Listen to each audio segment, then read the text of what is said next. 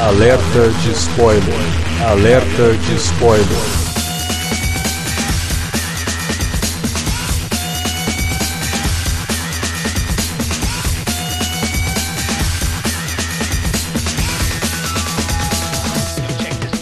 Olá, amigos! Eu sou o Alexandre e esse é o Alerta de Spoiler. No programa de hoje vamos comentar sobre Homem-Aranha Longe de Casa, novo filme da Marvel, blá blá blá, aquela introdução né, que a gente faz aqui a cada três meses, né? Porque eu tenho a sensação de que cada três meses tem um filme novo da Marvel, né? A gente tá sempre falando sobre isso por aqui. Mas não, brincadeiras à parte, é o último filme da Marvel esse ano e agora o próximo a gente não tem muita ideia de qual vai ser, né? Deveria ser o Viúva Negra. Data, né? Oi?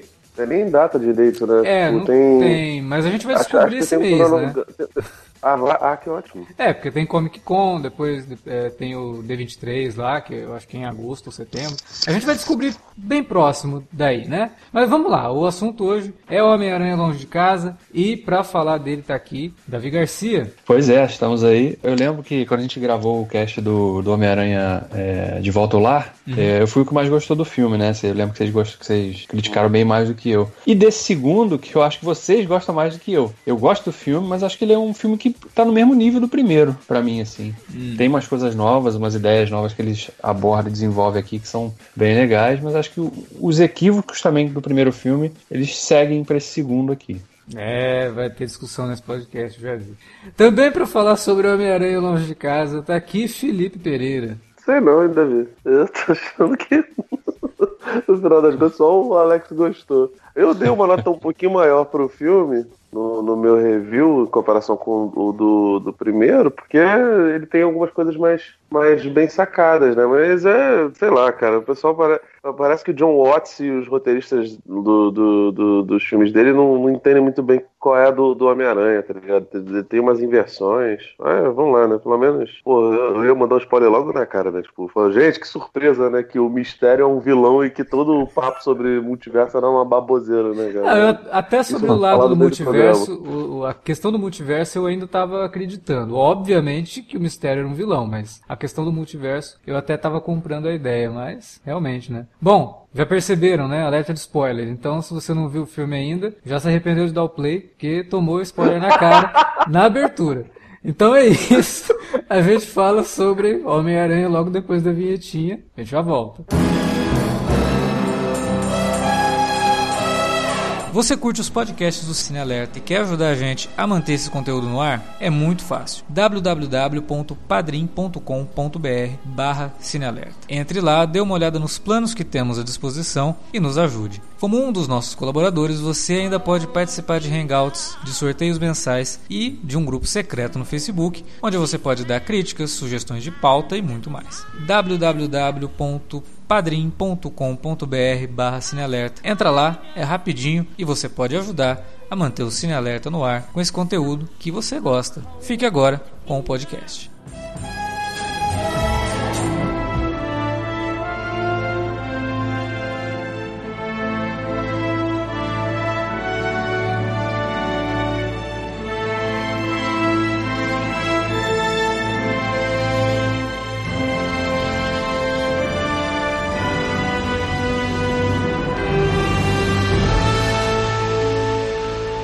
Felipe começou falando de uma coisa e ele destacou uma questão, né, que ele deu uma nota maior pro segundo filme do que ele deu pro primeiro, né? E foi até legal você ter falado de nota, cara. Eu não, não gosto de dar nota para filme, quem ouve os podcasts aqui sabe. E eu acabei descobrindo uma outra forma de medir o quanto eu gostei do filme, assim, porque é, é uma forma meio boba, assim, porque na verdade eu não vou fazer isso, primeiro porque eu tô sem tempo e segundo porque não vou fazer, vai dar trabalho.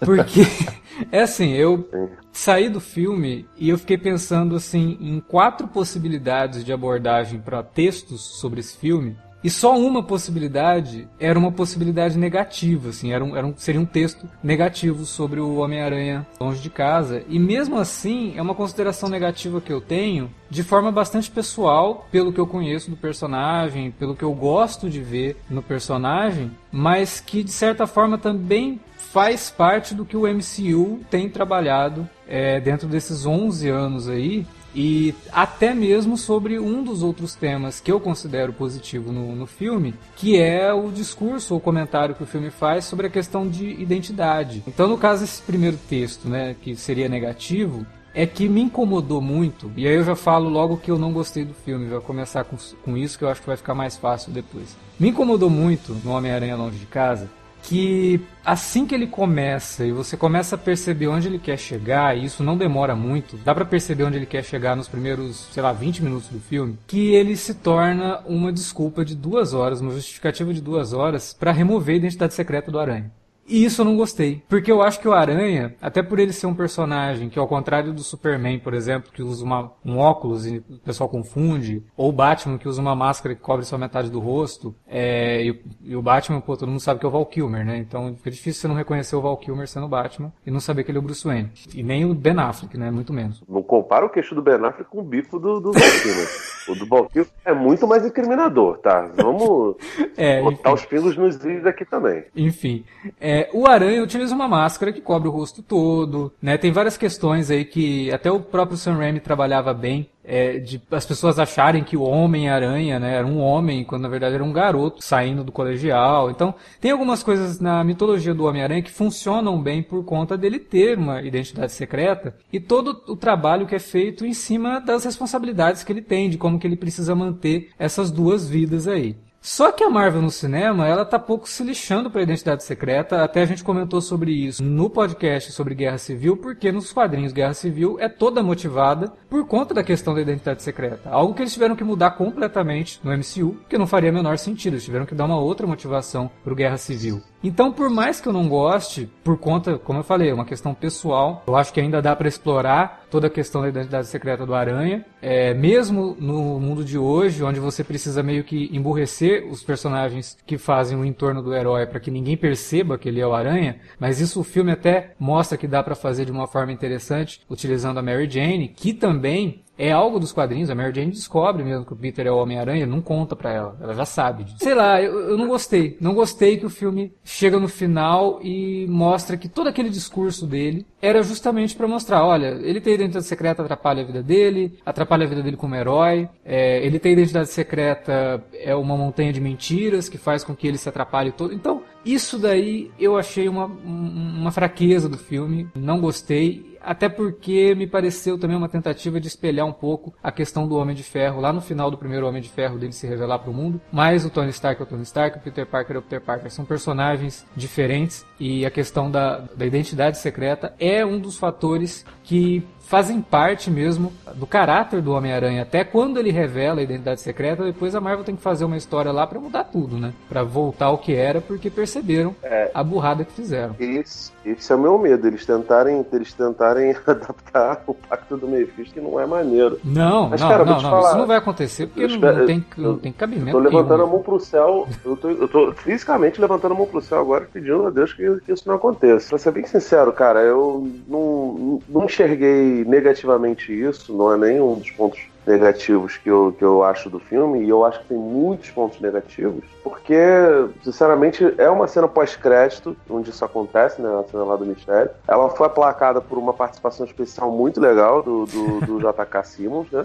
e, porra, deixou todo mundo estupefato, e que isso vai ser desenvolvido provavelmente nos próximos filmes, então eu não quero chegar e sofrer por tabela antes, apesar de, sinceramente, achar isso uma péssima ideia. Mas considerando que esse Homem-Aranha do, do Tom Holland, principalmente o Homem-Aranha que o John Watts é, faz, é completamente diferente do Homem-Aranha dos quadrinhos. Tem um pouquinho ali dos elementos do, do Homem-Aranha Ultimate, mas ele é muito diferente. Você vê ele, porra, cara, eles viajam pro. Que colégio maravilhoso é esse que manda você pra, pra Europa e que, tudo bem, ali no meio da, da, da parada, você. Mas, mas é, tem... foi, foi uma viagem bem tem, suada, né? Ah, tem, tem, tem, uma, tem uma, umas interferências da Shield que você pode até achar que tá de boa, mas caramba, cara, mochilão de adolescente no meio da Europa, um monte de gente blipada Isso daí da, da questão E- dos e- colegas dele também eu achei muito ruim, cara, porque parece que foi uma coisa que ninguém planejou. E aí quando surgiu Não, a ideia foi- de trazer todo mundo de volta cinco anos depois, ninguém parou pra pensar que, porra, peraí, a gente tem um filme que todos os personagens são adolescentes, Isso não- né? Aí Isso, isso de fato aconteceu, porque, tipo assim, o John Watson, eu lembro que eu vi uma, uma- um pedaço de entrevista que falava lá que os roteiristas do Homem-Aranha 2 não sabiam é, o, que, o que ocorreria. Mas, cara, assim, ignorando completamente isso, até porque eu acho que o comecinho do filme é muito legal, ele começa muito bem, depois ele entra num marasmo gigantesco. A explicação sobre os blips, a, aquela montagem horrorosa que os alunos fizeram, é, em homenagem à Viúva Negra, ao Visão, aos heróis que morreram, sabe? Aquilo É tudo, é tudo tão engraçado. A explicação sobre os blipados, né? Que esse lance do pessoal que ficou sumido durante cinco anos voltou, é, e até o acréscimo do, do garoto lá, do asiático, que era o asiático nerd, virou o asiático gostoso, eu acho ok, sabe? Acho é, é- é- é bem, é bem tranquilo. Mas, cara, a realidade é que esse Homem-Aranha do Tom Holland, ele é muito diferente do. Pô, se você for comparar então com os do cinema, cara, o, o, o Ah, Tobey mas eu acho que- Maguire, eu acho que tinha que é- ser, é muito cara. Eu acho que Não tinha que sei, ser. tinha que ser cara, porque senão soaria como repetição, né? E a gente reclamou lá do primeiro que tinha muita coisa parecida com os filmes do, do Sam Raimi, não é, no, mas assim, desenvolvimento, mas eu não vou- eu no vou- próprio vou- roteiro. Esse pelo menos eu acho eu que vou foge entrar na- bastante dessa comparação, sabe? Eu não vou nem entrar na paranoia que um monte de maluco, eu até comentei isso com você, Alex, no, no, no privado, começou a, a falar que o Mark Webb era mais diretor do que o John Watts. Falei, Gente, olha só, até acho que 500 Dias com ela legal, beleza, papel joinha pra ele, acho que é um filme super estimado, esse negócio todo. E a carreira do John Watts antes ali não é tão boa, né? Eu gosto de algumas coisas e outras não, nem, nem tanto. Agora, velho, não, não entrem nessa. O Homem-Aranha dele é horroroso é, e Dele- é completamente diferente ele- do, do Mark Webb, Ah, né? tá. Do Andrew Garfield, Girafa-Aranha. Ele, tipo assim, ele, ele é, ouve Coldplay, ele descobre os poderes ouvindo Coldplay, esse negócio tudo. Você em momento nenhum percebe ele como um sujeito necessitado e, cara... ele é egoísta, né? O esse- aranha do, do, do, É. do Mark Webb é um aranha egoísta, um Peter Parker horroroso, assim, como pessoa. Não é um. Pois é. Não é legal. O do Tom Holland, ele não é exatamente, ele não é egoísta, mas é impressionante o quanto ele não se sente nada à vontade com o papel de herói. Você vê que nos quadrinhos é o contrário, né? Tipo assim, ele é extremamente é, piadista e ele como Peter, ele é super desenvolto. Quando ele usa o uniforme de herói, ele não consegue nem falar. A gente vê isso, por exemplo, no Homem-Aranha 2 do Sanheim. A gente vê naquela, tem uma capa é, foda do, acho que é o do Romita Senior, que, que foi até adaptada pro, pro cinema pelo, pelo e todo mundo adora, tipo assim, é um dos momentos mais épicos do Homem-Aranha, que ele joga fora o, o uniforme, e tipo assim, de fato, o Homem-Aranha nos quadrinhos, né, e nos, no- nos filmes do, do Sanheim, ele é um fardo pro, pro Peter, porque, pô, o Peter ele tem que fazer um monte de coisa, cara. Ele tem que, ele tem que terminar o colegial, ele tem que entrar na faculdade, ele tem que virar é, cientista, ele tem que se virar pra pagar as coisas. ele- e você vê isso muito, muito mesmo no filme do Sanheim, e o mote dele é aquele dali. Esse Homem-Aranha, ele é bem diferente. Em Uhum. alguns pontos, essa, essa nova versão acerta, em outras, pelo menos pra mim, não, não, não, não funciona tanto. Tipo, eu não queria que ele fosse um fudido necessariamente. A gente não precisa também colocar, não é uma condição tão básica como, por exemplo, o Batman não mata, sabe? Mas faz parte do, do, do, do charme ali, do mojo do, do Homem-Aranha, ele ser um cara que precisa correr atrás das coisas, né? Ele tem uma, Sim. uma, uma, uma dificuldade a mais na vida dele. Tipo assim, ele realmente vive no modo hard, tá ligado? No modo, modo hard talvez. Então. E, e, cara, essa versão não é. Ele é o, o, o, o legado, ele leva pra frente o legado do Homem de Ferro. Impressionante, cara, porque o primeiro filme, o Homem de Ferro, de certa forma, rouba o protagonismo dele em alguns pontos, até revi esses dias e me irritou isso. E, cara, mesmo da- depois da morte, ele segue muito nisso. O grande poder e grandes responsabilidades, nessa versão do, do John Watts, principalmente, né, muito por conta do Guerra Infinita, é muito ligada ao Homem de Ferro, né, que, assim, nunca foi um exemplo de nada, pra ser bem sincero, né. E, obviamente, que o Peter não sabe desses defeitos dele, porque vê ele como um ídolo mesmo. É, aí é Isso é que muito tá. Aí é que, aí é que eu, eu vejo um grande triunfo do filme, cara. Porque isso que você comentou aí, que o Homem-Aranha, ele mal consegue se, com- se comunicar com as pessoas quando ele tá como Homem-Aranha, é um, é um acontecimento desse filme. Porque no anterior não é assim. Ele brinca com todo mundo, ele conversa com o carinha lá, que é um, um, um cara de, de rua lá, um vendedor de rua. Ele não tem essa inaptidão. O lance desse filme, e que aí eu acho que seria um dos textos que eu poderia escrever sobre esse filme, e aí sendo um texto positivo, é como esse filme sai bem sendo uma comédia, porque ele precisava ser uma comédia, porque o estado emocional do Peter, por conta do snap do, do, do daqui, blip, né, que eles chamam aqui, do Thanos, e por conta de ter perdido o Tony Stark, o estado emocional do Peter está extremamente fragilizado. E se esse filme não fosse uma comédia, seria um drama pesado pra cacete, cara, porque ele não consegue fazer nada sem é, precisar de uma figura paterna, sabe? E, e, e, é interessante que esse filme faça a primeira menção, mesmo que não seja textual, mas sendo uma, uma menção de imagem, ao Ben Parker. Né? A mala que ele leva para a Europa tem as iniciais do Ben, né? Então. É, eu... eles até falam. Tem algum momento que. Pô, agora me foge da memória se é no primeiro ou se é nesse, que ele, que ele fala sobre a, sobre a May e ele fica preocupado. Não sei se é por conta do, do, do namorico dela com o rap. De, pô, não queria trazer de volta algumas memórias por conta do, do, do, do, tio Ben. Você percebe que tem uma aura invisível ali, o mentor, ele se foi, mas... Então, e aí o que que acontece? É. Ele acaba por conta dessa necessidade dele, por imaturidade, ele é uma criança, obviamente. Ele acaba fazendo a bobagem de, de, de, confiar no mistério, né? Ele passa o que o Tony deixou para ele pro mistério, depois se arrepende disso. E essa questão eu acho que é muito bem colocada no filme. Eu gosto muito da, de como o filme aborda o estado frágil que o Peter está nesse momento da vida. Ele perdeu cinco anos da vida. Grande parte dos colegas dele envelheceram porque não sumiram no blip, continuaram com a vida deles. Ele volta no momento em que a humanidade está fragilizada. Boa parte deles, mas os que importam não. É, né? os que importam não. E isso daí eu achei muito ruim. Como eu falei ali no começo, eu achei muito sacana de. É uma conveniência muito grande, né? Todos os colegas é. dele, né? Todo. Não, outra, forma, outra coisa também, né? Da mesma forma que seria estranho se o colégio inteiro tivesse desaparecido desaparecido, uhum. é igualmente estranho que alguns não tenham desaparecido e que o colégio tenha dito: olha só, agora que essa galera voltou, todo mundo tem que cursar mesmo ano da série, tá? Inclusive para justificar a presença do Japinha na, na, excursão lá, porque o cara já era 5 anos mais velho. Pois é. Daí ele queria, queria pegar a Mary Jane, que era 5 anos mais nova, né? Então também tá errado isso aí, né? É, bem errado. Não, não, não, não. não pelo que eu entendi, o, o Japinha, ele era mais novo, ele era 5 anos atrás.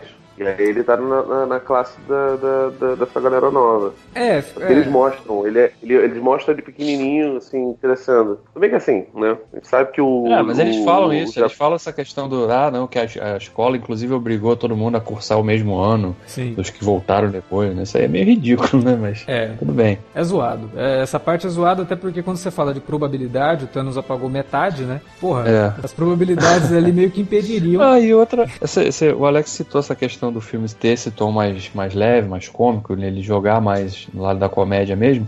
E é uma coisa que me incomodou no filme também, porque eu acho que tem uma ruptura muito grande de tom. Eu entendo, né, a questão toda, se de fato, se fosse apostar no, no, no, no trauma do Peter isoladamente, ia ficar um filme muito pesado, né, e é um filme uhum. que é claramente direcionado para um público mais jovem. Né? Realmente, direcionar o alvo é o público que tem essa faixa etária mesmo aí, né? Que é secundarista, que está aí entre os seus 14 e 18 anos. Toda essa questão é de fato isso, mas eu acho que o, o tom do filme ele é muito. Sabe, é como se você saísse ali do, do, do final do, do Vingadores Ultimato, que é o filme imediatamente anterior a esse e de repente tudo fica nessa tá, tá saindo da caverna e você tá numa praia que é tudo iluminado, é tudo muito colorido, né? E, e eu uhum. acho que o impacto até para os personagens coadjuvantes não, não, parece que não teve nenhum, não tem nenhum tipo de comentário para eles, né? Do que, do que aconteceu com eles, não, né? Desse... Sabe, fazer piada com isso, porque a, a MJ ela fala para pro o cara lá, olha, ele tem 21 não, ele foi blipado, uhum. não pode beber, sabe? É, é, é, é mas é não, não, não, comenta assim, tipo, como que os pais dessas crianças... E aí fica, pô, é difícil, né? Como que os pais das crianças estão reagindo agora com os filhos voltando com a é. mesma idade? E pelo menos poderiam falar assim que, ah, todo, inclusive os pais também foram blipados, né? Então todo mundo voltou... todo mundo voltou junto. É.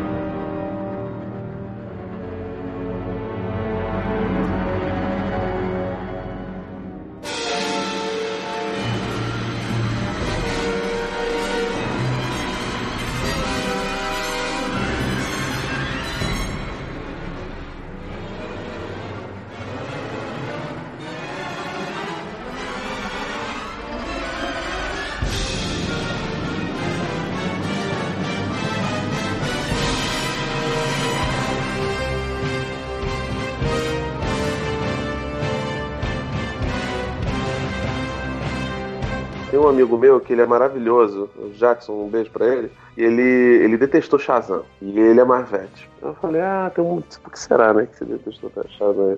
É muito infantil, muita piada, não sei o que. Eu falei, cara, você gosta de Homem-Aranha de Volta ao Lar. Você gosta de filmes da Marvel, pelo amor de Deus, cara. Me vem com essa ali, é um humor diferente, não sei o que. Eu quero ver a resposta dele quando ele vê essa porra desse filme que tem um monte de, de, de parada. E assim, o meu problema não é o filme ser engraçado. Eu gosto dos filmes do, do, do Homem-Formiga e, sinceramente, depois de ver os dois filmes do Homem-Aranha, eu gosto ainda mais dos dois filmes do Homem-Formiga. É bizarro isso. O Peter Reed entrou como, como substituto, né? O primeiro foi meio aos trancos e barrancos, mas o segundo, ele tem uma cara bem mais, sabe? Não é um uhum. filme autoral, óbvio que não, mas ele, ele tem sua própria, sua própria identidade, né? Sim. Enfim, e cara, é assim, é, é, é doideira. Eu entendo perfeitamente que eles queiram fazer um filme de desafogo, né? Porque, pô, Ultimato é uma experiência muito muito agressiva, né, velho? É, ainda mais assim quando, quando, quando você pensa o Ultimato, que tem uma última cena do Hulk com, com efeito de Play 1, de PlayStation 1. Mas, cara, assim, mesmo assim, o filme ele, ele tem umas paradas assim meio bizarras. Aquela você lembra daquela cena no, deles na, na Europa? Que o, o professor alívio cômico lá, o Martin Stark, eu adoro, sinal. Ah, tá, o ator, não o personagem, o personagem Ah, eu achei engraçadíssimo. E, e, ele comentando lá que a mulher dele e, fingiu que foi gripada. Isso, isso, né? Muito bom. Isso é legal, tá ligado? O que eu não acho legal é a porra. Do... Isso é maravilhoso. O que eu acho ridículo é ele pegar a câmera, botar ah. assim, tentar fazer, ficar com da parada cair, e no final das contas, se ela cair, meu Deus, cara, o que, que é isso? É Três Patetas? É, é o Três Patetas do, do, Larry David, tá ligado? Horrível. Pra que, que você tá fazendo aquilo? Mas, mas enfim, o meu problema é, o filme precisa ficar é, pausando o seu drama pra, pra, pra fazer piadinha. E assim, é, piadoca é, olha galera, somos leves, sabe? De maneira bastante é, desnecessária e, tipo, cara, sabe, o, o Thor Ragnarok ele consegue acertar, né, velho? Ele, a, as piadas, por mais que sejam exageradas em alguns pontos, elas fazem parte da trama. Aqui não, tipo assim, eles ficam ah, parando cara, o tempo inteiro. Não sei, é que você tem que levar é, em conta que... o cenário do filme, né? Você tá falando só de adolescentes é. para adolescentes, então como que esses é. adolescentes encaram tudo isso que está acontecendo, sabe? O, é... adolescente, o adolescente realmente faz piada com tudo, né? Então, então é, é, é isso. É, aquela. Não, não, é aquele de ficar em torno, não vão ficar depressivo, depressivo pra caramba. Porra, fui mal na prova. Ah, vou zoar no dia seguinte, né? Então, é, é, é mais isso, né? Acho que essa pegada também. É, eu, mas assim, o que eu falei, o, o, que me incomoda é a ruptura muito radical, de um tom pro outro, entendeu? Porque o é. filme se passa muito pouco tempo depois daquilo tudo. E parece que o, o, resto do mundo que voltou, pô, beleza, gente. Beleza, tá todo mundo de volta, tranquilo e é, tal. É, talvez tivesse que ter um outro filme no meio disso, né? Se tivesse um outro é, filme meio então... de transição entre o tom então... do, do, Vingadores para esse, né? Ou então estabelecer uma janela de passagem de tempo maior, né? Ah, mas lá, aí. dois anos depois. Putz, não, mas aí você avança sete anos no futuro com os filmes da Marvel. Né? É, é, isso, isso também. O, Aliás. O já é 2023, né? Ou 2022, alguma coisa assim, não é? Ah, eu sei lá, eu fiquei perdido, porque já tem aquele problema de timeline é, criado no no, Homem-Aranha longe é. no, de volta ao lar. Eu já não sei mais Sim. em que ano que se passa não, não, não. Isso, isso, daí de volta ao lar, De volta ao lar ele acontece oito anos depois do, do Vingadores, né? Que era em 2012. Então ele teoricamente já seria em 2020. Então tem essa questão toda aí. Mas enfim, isso aí realmente, a gente for ficar discutindo isso aí, não vai chegar a conclusão nenhuma. É, mas o que o, a questão toda da, que vocês estavam falando antes, eu queria resgatar, que é a questão da identidade do parque, me parece que a intenção do, dos roteiristas aqui, que descreveram também, né, ou colaboraram também no roteiro do primeiro filme, Chris McKenna, né, e Eric Sommers, acho a intenção parece realmente que é de fazer uma desconstrução do, do, do de tudo que se conhece desse personagem no, dos quadrinhos, né? Apostar em coisas que nunca foram feitas, talvez, né? Como Sim. essa questão da identidade, né? É, vamos tentar estabelecer um outro caminho, que também pode ser facilmente anulado no próximo filme, né? É, o que eu Porque, espero que não aconteça, tipo, nos cinco minutos, sabe, final de temporada e começo da temporada seguinte? Aquele gancho que se resolve com cinco minutos, eu espero que isso não aconteça, é. seria... Ah, porque assim, a gente para pra pensar, o Peter tem o controle da Edith lá, do sistema da, da, do Stark. Uhum. Né? E o, o, o, Stark usava avatares do Homem de Ferro o tempo todo, né? Inclusive no primeiro filme a gente vê isso, né? Numa conversa que o, o Peter acha que tá conversando com o Homem de Ferro e na verdade era só um avatar do Homem de Ferro. Então agora, como tem o controle de toda essa tecnologia, é muito fácil no início do próximo filme os caras, né, irem lá, na, chegarem na casa dele lá, você é o Homem-Aranha, não sei o que, e ele acionar um avatar do Homem-Aranha que ele pode construir facilmente agora, que a gente viu ali naquela nave do. que deve ter outra, imagino, né? Com aquela uhum. capacidade de montar um uniforme. Que construiu um avatar do Homem-Aranha com a fala também e falou: ah, como que eu sou o Homem-Aranha? Aqui o Homem-Aranha aqui, ó. Botando é? um Led Zeppelin no fundo? não. Aí é que tá, Exatamente. Cara. Mas é, mas é isso que eu, que eu digo, assim. É, tem que ser uma coisa bem feita. Porque esse filme, como eu falei, ele trabalha o tempo todo com essa questão de identidade. E é aí que eu vou para outra, uma outra abordagem possível para um texto sobre esse filme. De novo, positiva. A questão da identidade no filme e como que ele trabalha assim com uma certa noção de que algumas coisas não importam, por exemplo, a fachada não importa, o que importa é o interior, né? Não importa o Peter ser o Homem-Aranha, o Homem de Ferro ou o Macaco Noturno, entendeu? Isso o filme mostra muito bem. o substituto do Homem de Ferro é o Homem-Aranha, é aquele herói que se veste de preto, não, não interessa. Ele é o Peter Parker, ele é um herói e ele vai fazer o que ele tem que fazer. Né? Nada vai tirar isso dele. A identidade dele é essa. Né? Não importa ele confundir o, o ACDC com Led Zeppelin. O que importa é que ele tem bom gosto. Ele escutou e ele curtiu. Mas que ele não conheça a banda, não importa. Isso é só uma fachada. Né? É um rótulo. Não importa até quem é o Nick Fury nesse filme. Então é um filme que ele trabalha muito com essa questão do, da, da, do que está por trás daquilo que você está vendo. E eu acho que isso. Símbolo, né? Pois é, e eu acho que isso, dentro dessa possibilidade dele realmente falar: olha, sou mesmo Peter Parker, não tem identidade secreta, dentro desse desenvolvimento todo, esse troço faz sentido. Então seria muito ruim que no próximo filme eles jogassem tudo isso no lixo, com uma desculpinha esfarrapada de Avatar que surgiu lá e. Ah, não, ó, legal, Homem-Aranha não é o Peter Parker. Parker e resolve isso antes do filme começar, né? Se quer, você não, eu não, eu não acho que eles vão, questão... vão, resolver isso no começo. A não acho que seria da... necessariamente ruim se eles resolvem no meio do filme. Resolvam no meio do filme. Da, dessa desconstrução, inclusive, seria se eles fossem realmente apostar na questão do, da identidade do Parker, se é, se é uma coisa realmente pública e notória que todo mundo sabe quem é o Homem-Aranha, uhum. ia, ia afetar outra coisa, né? Que é a questão do gancho também que fica da cena pós-crédito do, do retorno do personagem do J.J. Jameson, né? Porque se ele é um personagem que a natureza dele é de, de ter essa rixa eterna com o Homem-Aranha, mas ao mesmo tempo admirar o trabalho do Peter Parker, como é que isso vai funcionar se todo mundo já sabe, né? Inclusive ele, que é o cara que dá a notícia ali. Né? Eles teriam que alterar essa dinâmica também. É, que é uma não, coisa... é porque o Jameson nesse universo nem sabe quem é o Peter Parker, né? Não existe essa dinâmica. Não, mas é, mas então, ele não ia ter então, a questão, ia ter a questão da gente ver o Peter Parker trabalhando para ele, né? Como a é, gente via, no, é, inclusive mas... nos filmes do Raimi lá. Mas... Sim. É, mas é o que eu falei. O que, o, o que a Marvel tá fazendo com o Aranha aqui é justamente tentar diferenciar ao máximo do que já foi feito com o Homem-Aranha no cinema e até com o Homem-Aranha dos quadrinhos mesmo, né? Se bem que a ideia de um Peter Parker de notoriedade pública e de ser uma espécie de Tony Stark não é exclusiva do cinema. Isso aconteceu até recentemente nos quadrinhos, num momento da fase do Dan Slott, quando o Dr. Octopus se aposta do corpo do Peter Parker e fala: Porra, esse moleque é um idiota, né? Porque ele é super inteligente e fica usando a inteligência para combater o crime. Eu vou usar a inteligência que eu tenho também para poder criar uma empresa aqui, cria Parker Technologies e o Peter Parker vira concorrente do Tony Stark. Né? Então isso é uma ideia que existe nos quadrinhos, não, não, acho que não poderia ser descartada, até porque é recente, e porque cria uma dinâmica nova pro personagem e que vai diferenciar esse Peter Parker, esse Homem-Aranha, daqueles que a gente viu lá nos filmes do Raimi, nos filmes do, do, do, Mark Webb, que a gente até já esqueceu que existem, né, os filmes do Mark Webb, mas a gente se lembra bastante dos do Raimi, porque são bastante fiéis ao que era o Homem-Aranha no começo ali. Então é uma oportunidade da Marvel fazer algo diferente com o personagem, trazer uma, uma nova interpretação do personagem, unir algumas coisas que são características até do Aranha Ultimate com esse Aranha. Eu, eu não vejo problema, apesar de não gostar tanto, né? Como eu falei ali no começo dessa é. questão da identidade secreta, ficar a escanteio, que... né?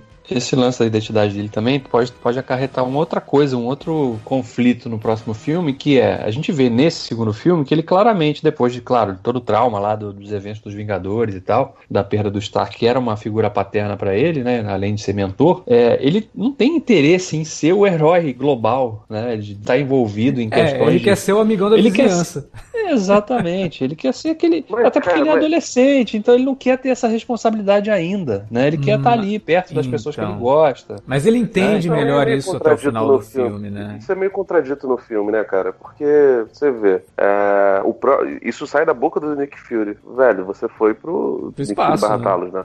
Beach, foi pro please. né? espaço. e Beach, assim, please. Went to E, space. brother, no Guerra Infinita, ele não foi. Ele falar foi por acidente. Por acidente é meu ovo esquerdo. Ele, ele jogou a teia e ele tentou ir atrás do, do, do Homem de Ferro. Sim, Do cara mas aí, que, aí que tá, que, cara. assim, Isso foi, é o Peter. dele, tá ligado? Mas não, é- tudo bem, cara- ele pode ter se arrependido. Não, Isso- não é, isso não é não é um arrependimento, não é arrependimento. É o Peter simplesmente tentando diminuir a si mesmo. Por isso que ele leva aquela chapuletada do, do, Não, do, sim, do sim, rap no sim. final. Do rap, o rap fala pra ele, cara, o Tony era o meu melhor amigo, mas ele era uma bagunça. Ele ficava duvidando dele mesmo o tempo todo, sabe? Então para com isso, cara. Vai lá e faz o que você tem que fazer. Aí ele, pô, pera aí, é verdade. E que leva a uma cena muito bonita envolvendo o John Favreau, né? Vendo o Peter usando ali a Ah, é tecnologia.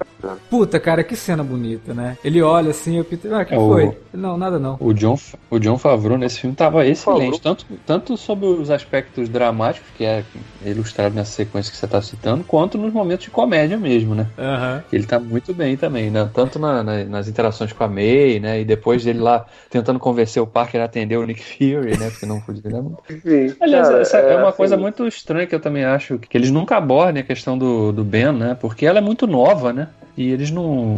Né? O Ben morreu quando o Parker tinha quantos anos aí nesse, nesse É, não. universo? Sim, então são coisas. São, aparentemente a parada foi tão traumática que, que não Apagou. tocou ela. E assim, cara, é, de certa forma. É doideira porque, cara, ela é extremamente positivista, sabe? Otimista. Isso lá no Guerra Civil funciona. Só que, sei lá, o, o John Watts parece que ele também.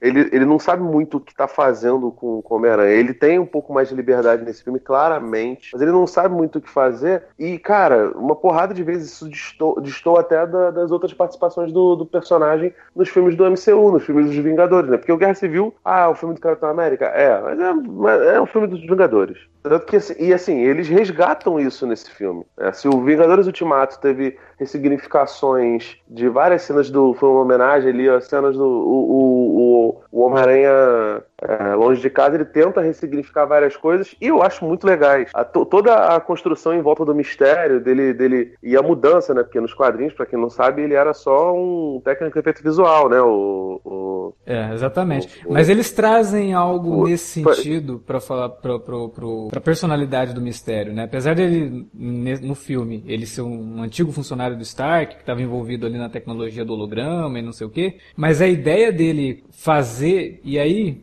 eu vou até me adiantar um pouco, mas é um dos temas que eu também gostaria de falar sobre o filme num texto, que é como o mistério é um comentário da Marvel sobre como se faz um filme de super-herói, cara. E eu achei isso bem corajoso, porque não é um comentário positivo, né? O, o- o- É meio, é meio Dumbo falando do. Do, Do Disney. O personagem do Michael Keaton sobre o Disney, né, cara? Exatamente Sim, porque cara, isso, isso eu acho muito legal. É Essa parada, essa é uma das paradas que me faz achar o filme mais interessante do que ele realmente merece ser, ser visto, tá ligado? De novo, o, a- eu, eu não sou tão fã do Michael Keaton como, como Abutre, apesar de achar que ele tá muito bem. Acho que o roteiro não dá muita chance pra ele. Nesse caso, no caso do, do, do, do, do Beck, né, do personagem do, do Jake Gyllenhaal, o roteiro dá espaço pra ele para ele ser aquilo dali. Então, assim, até essa coisa dele ter sido ludibriado, do Peter ter sido ludibriado, faz sentido dentro do, do, do filme porque é muito bem construído. Uhum. Tudo ali em volta. Apesar assim,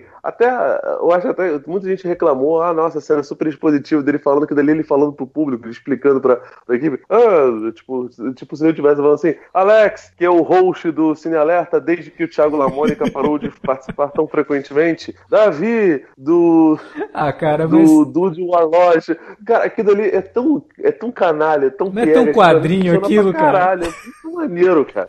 É Isso, muito cara, é, é muito, é muito era de, de, de prata, tá ligado? Aquela, é muito o, o Batman de, de Zorenar, o Batman usando mil roupas, tipo, o, o Robin perguntando pro, pro, pro, pro Batman se, se tem repelente de tubarão. É, é muito Homem-Aranha indo pra não sei o que. E, cara, sabe, é- aquilo é muito legal. Aquilo é muito essência, de, essência dos quadrinhos. E tava faltando isso no filme. Uhum. Porque o filme não tem muito dessas paradas. O Homem-Aranha, ele sempre foi o amigão da vizinhança, não sei o que. A gente reclamou lá que, que ele tinha uma equipe por trás e graças a Deus eles, eles diminuíram o papel do, do, do nerd nesse sentido. Não, até tem uma, seu... uma, uma fala dele, né? Pô, cara, eu ainda sou seu nerd na cadeira e tal. É, pelo menos o filme é, é, é, autoconsciente o suficiente, né, para saber que esse personagem do nerd acabou se tornando um, um estereótipo, né? E tá aí. E, e que necessidade na maioria das vezes, né, cara? Sim. E assim, graças a Deus eles, eles, eles abandonaram isso, mas, cara, assim, ao mesmo tempo que o Homem-Aranha, ele, nos quadrinhos, ele é o amigão da vizinhança, e a gente acaba voltando nesse tópico, ele também é um personagem que muito cedo foi pro espaço no Guerras Secretas, sabe? O primeirão.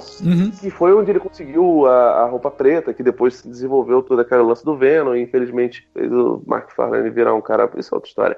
Mas assim, ele é o o, Peter, o Homem-Aranha, ele é esses dois heróis juntos, cara. E, e, isso faz parte. Isso faz com que a experiência de, de, de, Peter Parker, de herói, seja mais rica, né? Porque são vários heróis dentro de um só. Personagens complexos são assim, né? E no final das contas, até acho que a mensagem que o filme traz pro, pro Peter nesse sentido é bom, porque ele acaba, no final das contas, ele muda, né? Por vias tortas, sim. Por uma inspiração em cima do Tony Stark, que eu acho uma balela ridícula. Sim, cara, o Homem-Aranha é muito mais maneiro nos quadrinhos, em tudo, do que o Homem de Ferro. Muito mais. Não tem nem dúvida. Eu, né? o, ele, ele não precisa dessa muleta, sacou? Sem contar beleza, que o Aranha nos quadrinhos é um dos personagens da Marvel que mais tem histórias interessantes. O Aranha e o Demolidor, porra, tem uma lista aí porra. de histórias legais pra caramba, né? E são personagens Mas, cara, que. Assim, eu eu até entendo, Alex, porque, por exemplo, eu tava conversando com a. Eu fui, fui obrigado. Eu tive que quase botar a arma na cabeça da minha mãe e da minha, da minha mina pra ver o Homem-Aranha no Aranha Verso. Minha mãe adorou o filme no final. Mas aí depois ela falou: Ah, eu não gosto tanto do Homem-Aranha, não, eu gosto mais do Homem de Ferro. Tipo assim, eu, e, e, elas não são nerds, né? Minha, a minha mãe nem minha namorada. E a Sabrina, ela não gosta do Homem-Aranha, que eu não entendo sinceramente, né? E o Aranha Verso ela tava gostando porque tem o Miles Morales, né? Uhum. Ela, ela é negra. E, enfim, não que o filme seja feito para.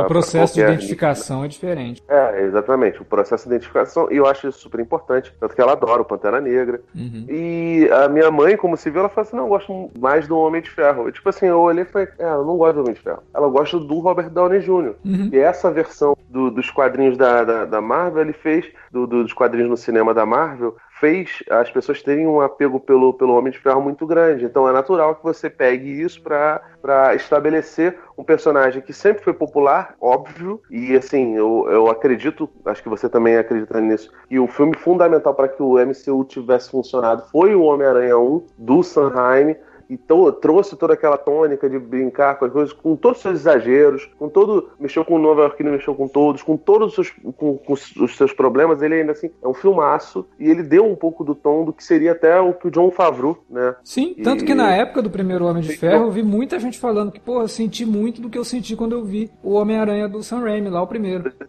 É, é. Então, tipo assim, é, tudo bem, eles estão tentando re retribuir e eu não acho que isso seja um problemão diante da, da, das coisas. Mas, pô, cara, o Homem-Aranha é tão mais legal. É. Poxa, por favor, cara, deem, tira o John Watts, bota um sujeito bom. Bota, ah, eu não sei, o John Watts não é ruim, não, cara. Eu, eu gostei muito do que ele fez em muitas coisas nesse filme, em termos de das sequências de ação, por exemplo, envolvendo o Homem-Aranha. Eu acho que são os melhores desde que o Sam Raimi fez, cara. Porque, principalmente porque tem vários momentos ali que você percebe que é um ator, ou um dublê, ou o próprio Tom Holland fazendo algumas cenas, pendurado num cabo, sabe? Mas foda-se que você percebe Sim. que é um cabo. Pelo Isso menos é tá vendo uma pessoa bom. ali. Isso é muito bom. Você, você falou disso daí do, do, do. Pô, ele finalmente. O, o Mark Webb no primeiro filme, ele chega ao ponto dos, dos caras ajudarem a botar, sabe, as vigas da, da. As vigas não, aqueles negocinhos dos tratores uhum. em volta da cidade para facilitar. Gente, é muita cretinice isso, cara. É muito ridículo você fazer um, um negócio desse, sabe? Pois e, é. pô, cara, ele realmente tem, tem, tem paradas maneiras. E ele é inventivo, cara.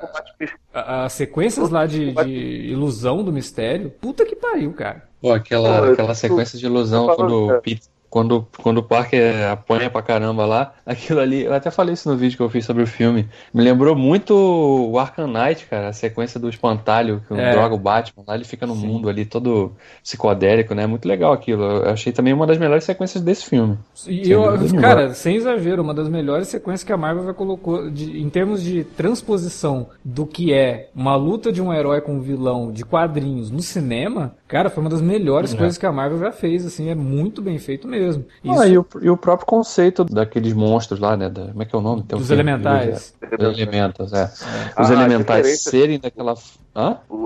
As referências deles também, né? Que, pô, o- claramente os primeiros, os primeiros que atacam são referências ao Homem Hídrico e ao, e ao Magma, né? Sim, sim. Assim, bem diferente. né? Os elementais existem nos quadrinhos, né? Então é, foi uma tentativa assim de juntar, foi uma tentativa até de despistar alguns fãs de acharem que não, peraí, será que os elementais são os verdadeiros vilões e o mistério realmente vai ter uma parada meio eh, meio anti-herói assim e tal?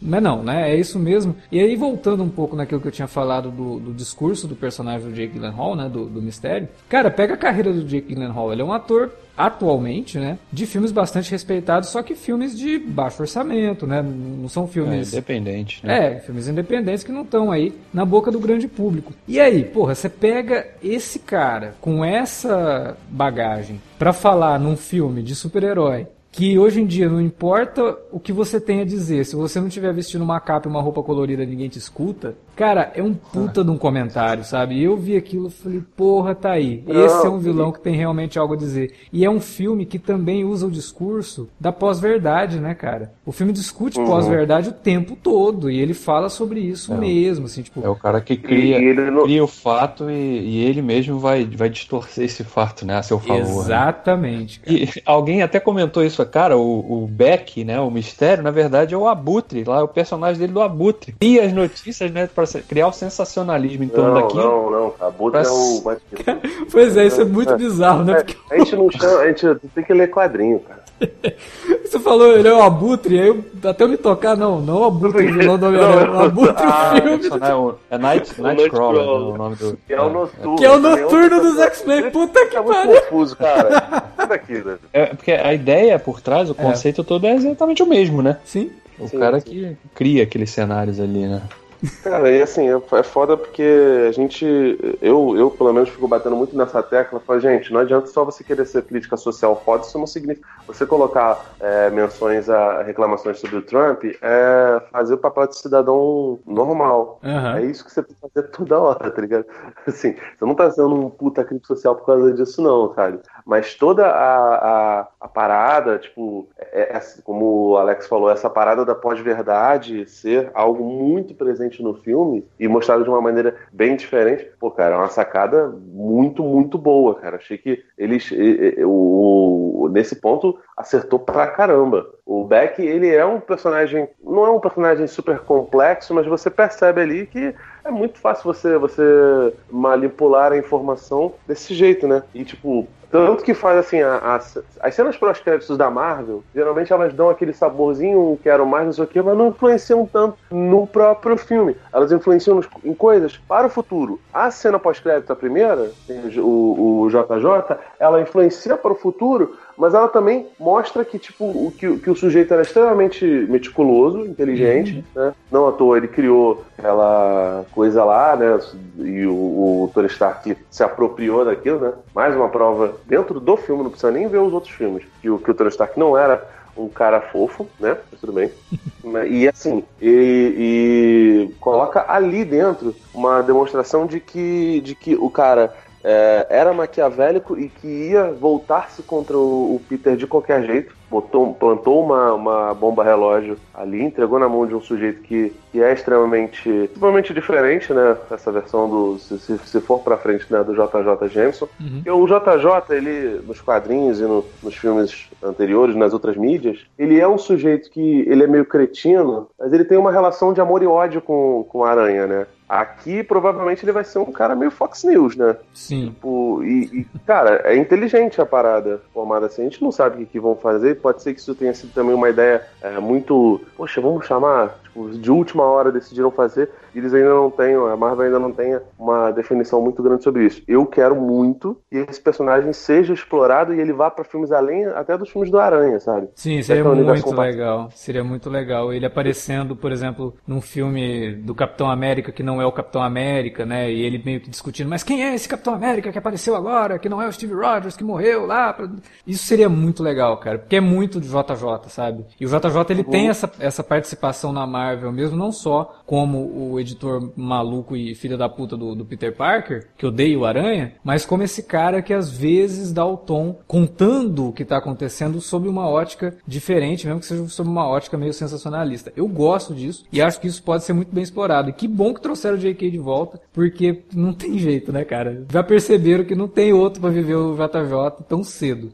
Eu acho que a, a melhor opção pro JJ para realmente fugir do, do J.K. Simmons seria uma mudança de gênero, né? Você ter uma mulher no papel e colocar isso de uma outra forma e tal. Mas não, eles optaram mesmo pelo lado mais fácil e mais identificável. Ó, vamos trazer o cara de volta, porque até a própria Amy Pascal, né, deu uma entrevista falando que não tinha outra pessoa. Sempre foi o J.K. Simmons. Eles só estavam pensando no momento certo de trazer ele de volta, mas nunca passou pela cabeça deles um, um request. E é legal também porque, embora seja o mesmo personagem, o mesmo ator, ele tá fisicamente diferente, né? Ele, o cabelo dele, ele tá carequinha né, agora. Uhum. E eles vão manter isso né, também, cara? né?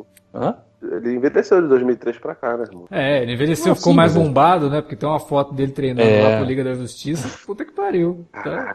pra que aquilo tudo, né? Coitado. e, vamos falar agora ou depois só da questão do, da outra cena pós-crédito? O que, que isso pode representar, né, pro. Cara, pro, é, então, é essa outra, essa né? outra cena pós-crédito, né, mostrando ali os Skrull e que o Talos estava no lugar do Nick Fury enquanto o Nick estava tirando umas férias no espaço, para mim a única coisa que ela traz é a possibilidade de uma expansão da SHIELD, né, que seria a SWORD, me parece que é o que está acontecendo ali, do Fury junto com uma força alienígena, no caso os Skrull, criarem uma, uma, uma polícia espacial, digamos assim, para ficar vigiando a Terra, para poder, ó, se aparecer aí uma invasão alienígena de novo, a gente está preparado. Só que o pessoal já fica viajando na questão do, do, do, invasão secreta, né? De que pode ter ali realmente os Skrull do mal e que isso, foi, isso ficou de fora do filme da Capitã. E aí talvez no segundo Capitã Marvel isso comece a ser desenvolvido. Eu sinceramente não quero pensar muito sobre isso. Eu acho que funciona bem como uma piada, tanto dentro do filme como uma piada externa, porque todo mundo ficou zoando aquela questão lá do, do Nick Fury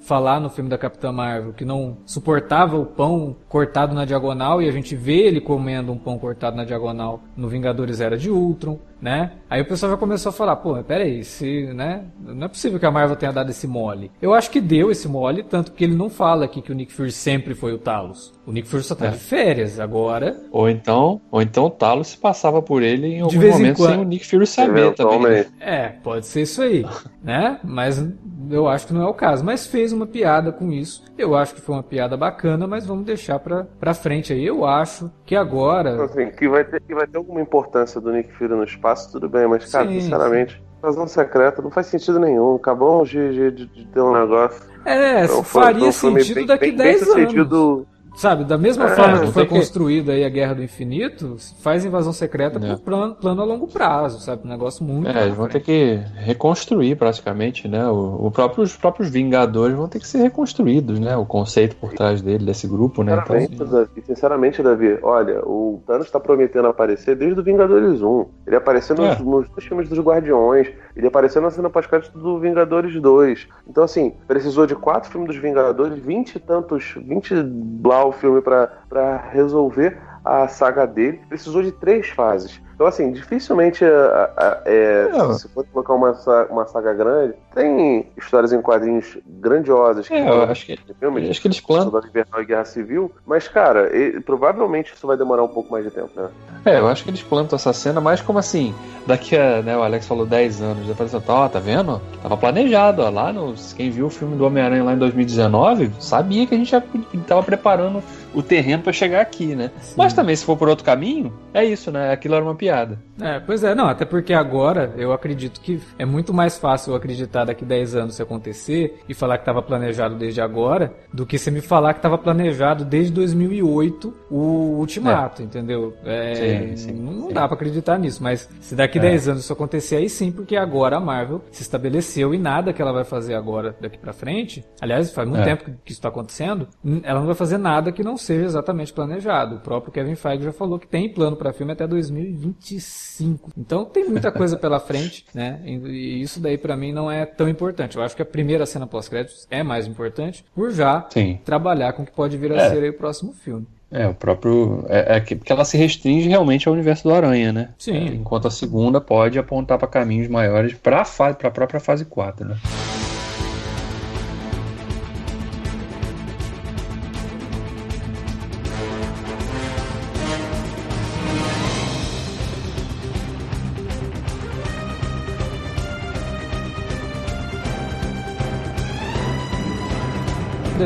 John Watts nesse filme também é como que ele amplia bastante a ideia da comédia adolescente, né? Que lá no primeiro filme a gente até falou, olha, tem referência, mas são referências muito gratuitas aos filmes do John Hughes, né? Mas aqui não, aqui ele consegue ter um clima de filme do, do, John Hughes, mas ao mesmo tempo mostra adolescentes muito críveis, sabe? E eu acho que isso é uma das forças que o John Watts traz que o Mark Webb não conseguiu, né? É, e até o próprio Sam Raimi sabia dessas limitações dele mesmo, tanto que no primeiro filme, 20 minutos de filme, ó, acabou o colegial, tá? Peter Parker agora já tá caminhando aí para descobrir a própria vida. Então. É, eu não lembro qual de vocês dois falou sobre isso, que parece. Em que momento também falou sobre. Poxa, acho que precisava de um outro filme. Era sobre a mudança de tom, né, de Ultimato. Ah, eu, pro, eu pro, falei. Pro, precisaria de um filme no meio. É, pro Longe de Casa. Não sei, cara. Por exemplo, achei estranho demais a forma como o Peter já tá completamente rendido de amores pela, pela MJ. Tudo bem que, pô, nossa, a Zendaya, a Zendaya é linda, né? Ela tem todo o, o, o estilo, né? Essa MJ, ela é. Nem se chama Mary Jane, mas foda-se também, não importa. Ela, ela tem todo um, um estilo, porra, blasezão, de fingir que é feia, não sei o quê, que não tinha sido muito. tinha sido zero explorado lá no, no, no primeiro filme, né? Tanto que ele é apaixonado pela menina lá do, do Filtrado na Clã. Mas, cara, isso foi zero, zero introduzido, tipo, tipo, é muito, muito dado, tá ligado? Eu, graças a Deus, eu acho, acho até legal o fato deles, deles é, se entrosarem rapidamente, porque, pô, se o filme ele, ele dá isso como um, um negócio meio, gente, isso aqui tá estabelecido, ok, mostra que você acreditou no seu argumento, por pior que ele seja, né? Tinha uma avó minha que falava, Mentira, se você começa a, a falar, você tem que sustentar até o fim. Então, se ela é mentira, os dois ali é, mega apaixonados do nada, e, poxa, você pode botar a desculpa de que era um senso de urgência, pelo menos faz sentido, né? Eles acabaram de ser blipados, o, o Peter quase, quase morreu. Tipo, fica muito, muito jogado. Agora, todo o resto, todo o comportamento, o Ned se apaixonando pela garota, é, do nada, isso faz muito sentido, porque adolescente é assim mesmo, gente. Adolescente é, é, é, é, louco. E assim, a realidade. Não, e ele, ele se apaixona também... tão rápido quanto ele se desfaz, né? Do, do, do, namoro, do namoro. Eles começam a namorar na ida e terminam o namoro na volta. É adolescente total isso, cara. Sim, cara, e, e, velho, a gente sabe, jovens são chatos, cara. Muito mais, são muito mais os pombos que os jovens. É, mas eu, eu gosto, você tinha falado na né, questão deles irem pra Europa Jovem. e tal. Eu, eu, eu, acho legal, cara. Eu acho legal trazer também um cenário diferente pro Aranha, por mais que a gente goste mesmo de ver o Aranha ali em Nova York, com aqueles cenários típicos e tal. É, assim, o, o que me, me pega muito nessa situação, Alex, é que, tipo, é completamente gratuito, porque aquela história poderia ser perfeitamente feita em Nova York, né, gente? Ah, sim, não tem necessidade nenhuma de ter sido na Europa. Mas funciona bem como uma, uma possibilidade, e até o filme faz uma brincadeira com isso, né? Vocês repararam no começo que tem uma homenagem ao Indiana Jones? Não que sentido. É, porque virou uma marca dos filmes do Indiana Jones transformar o logotipo da Paramount num. Ah, sim, sim. E eles. Num, Fazer um raccord, né? É, faz Sempre. um raccord do, do logotipo com uma montanha. E eles fazem isso no começo, no, do raccord pro logotipo da Columbia, pra uma estatuetazinha ali que tá na estrada, no México e tal. Eu falei, olha que legal, uma homenagem a Indiana Jones. Aí depois você vai vendo o filme, você entende por quê, né? Porra, que coisa mais Indiana Jones do que uma viagem pela Europa para poder desenvolver um mistério? Né? Então eu falei, cara, legal, tipo, até isso meio que eles tentam amarrar bem no filme ali, de transformar isso numa aventura, mais no estilo de uma aventura pela Europa mesmo, e que aí você já pega e fala, pô, tá, legal, se isso fosse na, na, em Nova York talvez funcionasse da mesma forma, porque poderiam ser ataques planejados na ilha de Manhattan, por exemplo, mas perderia um pouco desse charme deles estarem viajando por lugares diferentes, né? Você passa pela Itália, por Praga. Não, você, você tá sendo inteligente demais por esse filme, mas tudo eu bem. acho que não, Agora, cara. Eu, eu, eu, eu, acho, que, acho que a questão de Nova York, eles, eles abriram mão porque, pô, gente, vamos destruir Nova York outra vez. É, tem isso também. Ah, não, você acha que passa zero Vamos destruir um pouco a Europa, né? Os Estados Unidos já estão destruindo ah, velho, 22 filmes não dá. 23, nossa, é muito pesado. Eles vão destruir Nova York no próximo filme, Davi. Não, não, Mas você falou, você falou tipo aí. De, de lugar de fala não vai ter problema. Eu achei que você. Eu juro pra você que você falou. Vocês viram que eles fizeram referência ao Eurotrip? Pensei logo, ao Ah, BR. tem também. Ah, Mas você falou aí que eu tô sendo inteligente demais pro filme. Cara, eu não acho. Eu, eu fiquei surpreso com esse Homem-Aranha longe de casa, justamente por achar ele um filme muito mais inteligente do que eu estava esperando. Eu acho que ele faz comentários muito acertados ali durante a projeção e muito diferente do que eu esperava ver num filme do Homem-Aranha, principalmente sendo sequência do De Volta ao Lar, sabe? Que De Volta ao Lar tem podcast aí pra mostrar que eu tive muitos é, problemas com o filme. É, então eu, eu, terminei esse filme e falei, cara, esse filme ele é, ele é bem inteligente, assim, o roteiro dele é muito inteligente, é, tem boas sacadas e é um filme redondinho que se resolve bem. Tem coisas que eu não gosto, ok mas eu preciso levar em conta o universo Marvel do cinema e como que ele foi construído. E essas coisas que eu não gosto, elas não são falhas exclusivas do filme do Homem-Aranha, mas sim de uma construção aí feita ao longo de 11 anos do universo Marvel, dentro dos cinemas, que não dava para ignorar agora no filme do Aranha. Né? E ainda mais sendo um filme que lida com os jovens tão contemporâneos como eles mostram aqui. Faz sentido realmente toda essa questão da identidade, por mais que eu não goste. Mas do resto, cara, eu achei um filme muito legal, muito divertido mesmo. Mas concordo com vocês, essa alteração de tom pode ser que incomode. E talvez sim, né? Talvez precisasse, se não de um filme no meio, pelo menos um pouco mais de tempo. Talvez esse filme estreasse em novembro, por exemplo, dando mais tempo aí pra gente digerir melhor o Ultimato. Cara, o Ultimato nem terminou de passar no cinema, tá passando ainda, né? Foi, estreou lá nos Estados Unidos. Esse filme, casaria bem com um possível passo 1 na fase 4, sabe? É, Mas, então... assim, fora, fora, o lance dos blips, não tem necessidade nenhuma disso. E, e, e o lance dos blips poderia ser, ser resolvido tranquilamente com um curta, tá ligado? enfim, e que eu acho até que, que vão acabar se a, se a, Marvel, a, a, Marvel já falou que vai ter um curta, né? Mostrando as cenas que, que faltaram lá no. que estão no trailer não estão no. São os preparativos pra viagem, que eles acharam que ia ficar demais dentro do, do filme. O filme é, é Tem uma sequência longo. dele impedindo um assalto também num banco, né? Que não tá no, no, no filme, tá no trailer, não tá no filme. Então, tipo assim, é, e, e, vão lançar tal. E eu não duvido nada que uma hora eles peguem a. É, passam um vídeo falando, gente, olha, o fato de, de o multiverso ter sido uma, uma. A gente até falou um pouco disso no podcast. Do multiverso ter sido uma enganação no mistério, não significa que não exista multiverso, tal qual fizeram com o, o Mandarim, tá ligado? Lá no, no, no Homem de Ferro 3. É, a questão, do, a questão do multiverso, embora tenha sido aqui só usado como pista falsa, eu acho que eles eventualmente vão, vão precisar abraçar isso, porque para justificar inclusive o uso dos X-Men, né, cara? Porque é. não faria sentido depois de tanto tempo. Pô, peraí, os X-Men surgiram agora do nada. Eles nunca, nunca tiveram. Não, se eles, se eles tivessem em outro universo, beleza, justifica, faz essa junção e ok segue a vida, né? Cara, é, essa questão dos X-Men a gente até tinha comentado lá no podcast do Fênix Negra e eu tô cada vez mais acreditando que a gente vai demorar mais do que a gente está esperando para ver os X-Men de novo. Porque é. a Marvel vai precisar de uma desculpa é. muito boa. O quarteto não, mas o X-Men sim, cara. A gente vai demorar para ver isso no cinema ainda. É. é. a gente sabe que ano que vem vai ter dois filmes, né? Uhum. Não sabe quais, mas vai ter dois. Aí em 2021 tem três, 2022 tem três também. Uhum. E aí vão ser três filmes por ano, né? Até 2023 pelo menos que deve ser os filmes anunciados aí no, nesse mês ou no próximo. É, pois é.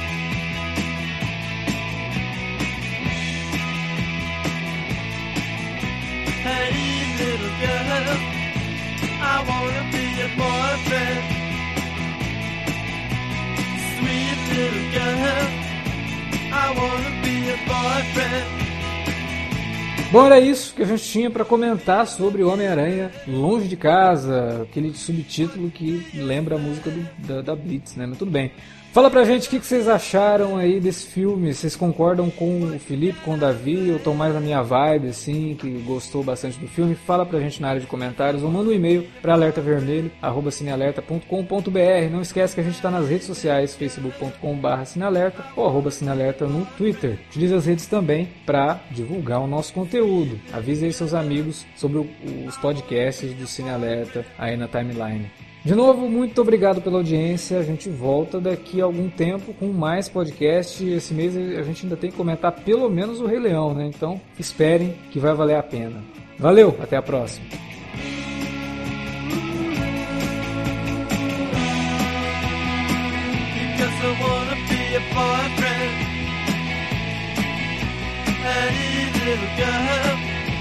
I wanna be a boyfriend.